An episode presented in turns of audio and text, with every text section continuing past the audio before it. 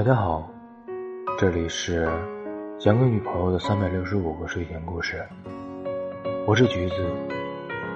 今晚的睡前故事叫做“你是来采花的吗？你是采花贼吗？”还没等长平完全从窗户进来，一声清脆的嗓音响起，吓得他一个狼仓，掉了下来。不巧。脸着地，难不成在山上学艺五年，这下山移风易俗了？怎么姑娘家见了采花贼不害怕？听这声音，还有些期待。你是采花贼吗？姑娘又问。长平从地上爬起来说：“不是。”笑话，他们飞贼可是技术流，采花贼那种好色之徒。怎么能跟他比？不是啊，语气里说不出的失望。常平觉得他有必要纠正一下这姑娘的世界观。你知道采花贼是什么吗？常平扯了扯身上崭新的夜行衣，做出一副严肃的样子来。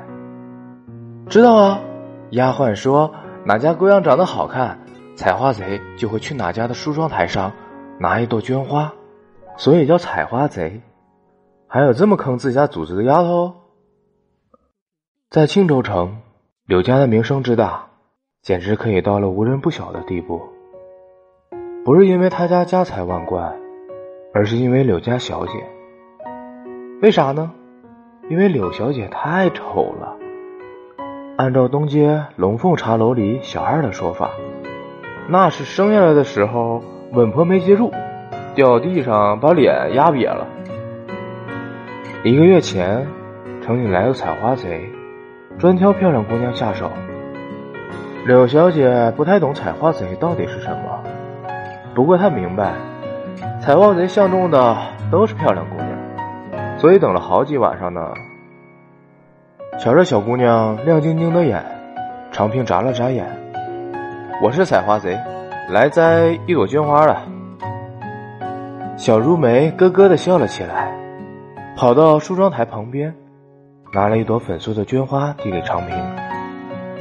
小如梅让长平常来找她玩，长平没答应，走了。人家可是有职业的，又不是丫鬟。听说庆州首富吴大人的夫人手里有一颗夜明珠，价值连城。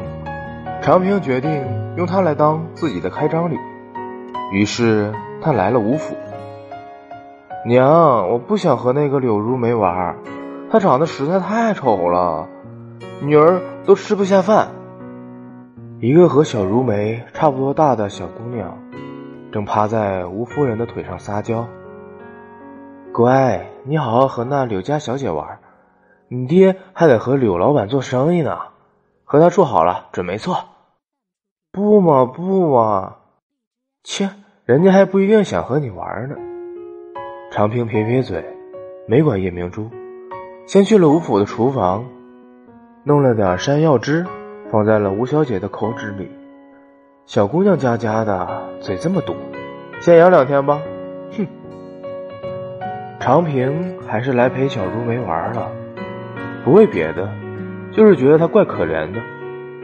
再说了，他又没那么丑，不过是鼻子塌了点眼睛小了点脸圆了点嘛。长平来的时候，小如梅还没睡，正趴在梳妆台前摆弄绢花，无精打采的。长平一进来，他立刻来了精神，小麻雀一样三蹦两跳的。来到昌平旁边，叽叽喳喳的说个没完。昌平，你会飞吗？不会。那你为什么从窗户进来？那叫武功。武功能飞吗？呃，不能。长平，你闻，我今天刚调的香，好闻吗？好。啊啊去，这什么味儿啊？哎呀，我忘了你对桃花过敏。哈哈哈哈！你肿得像个猪头。再这样下去，我这夜行衣成了专门陪大小姐玩的了。不行，我还没在江湖上扬名立万呢。长平想。可是他没等到扬名立万的那一天。长平是一只手刚从窗户进来的，因为他的另一只手捧着烧鸡，熟门熟路的到桌子边坐下。他轻声喊：“小丫头，过来吃烧鸡。”小丫头馋得很，可是家里管得严，所以整天求他带零嘴儿。被官兵带走的时候，门开了，长平看见如梅被两个老婆子拉着。哭得一抽一抽的，臭丫头，哭起来更丑了。长平想，想告诉她少哭，然后长平就被带走了。虽然他是新手，还没有偷过东西，但他毕竟是个贼，还翻了人家大小姐的窗户。走的时候，官兵推推搡搡的，一抹粉红从长平怀中落了出来。如梅眼睛一热，扯开婆子的手，哭着喊：“长平要回来找她。”小如梅长大了，也没有那么丑了，眼睛大了点儿，鼻梁挺了点，脸尖了一点，只是头上的粉红绢花有些幼稚，而且还没嫁出去。大小姐，外头有人要见您，怎么打都打不走。他说。他说什么？他说他是采花贼。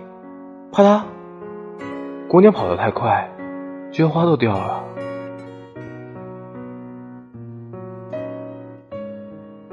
好了，今晚的睡前故事就到这里了。一首歌曲送给大家晚安做个好梦哦。红了樱桃绿了芭蕉你走你的独木桥我唱我调。谁的孤独它像似把刀下了我的外婆桥，别再犯傻，再剪短发。你送的鞋子和脚踏又怎会掉？谁的无情，它像似毒药，喝下不煎熬。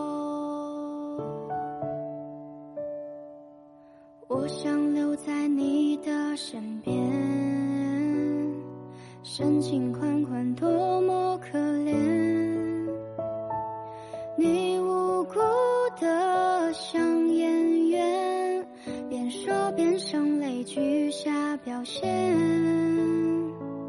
故事开始总是很甜，岁月流逝，人心转变，这是最后一句，你信誓旦旦说着谎言。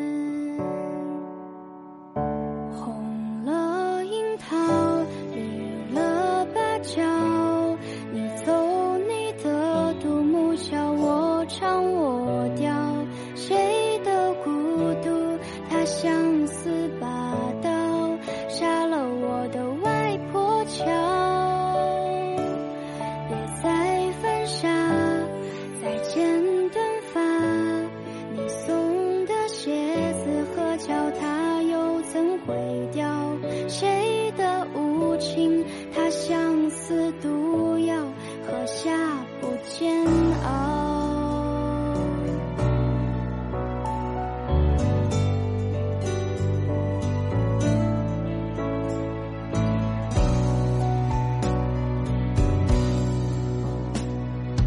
在我身后看。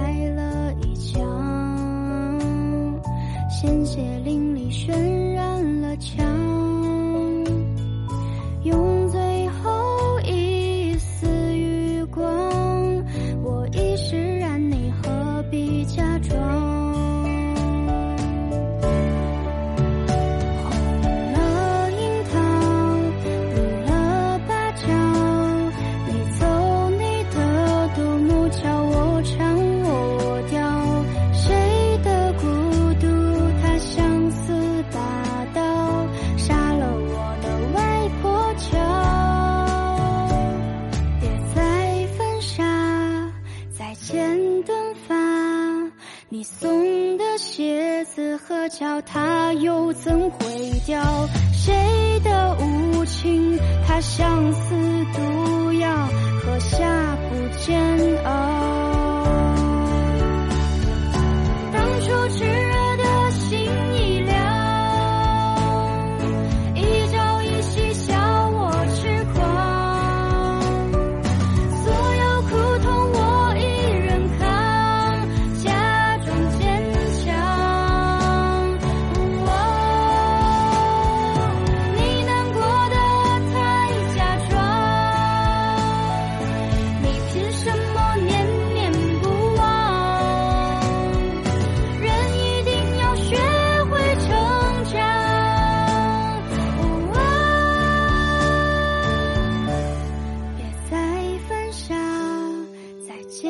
短发，你送的鞋子和脚踏又怎会掉？谁的无情，它相思毒药喝下不见。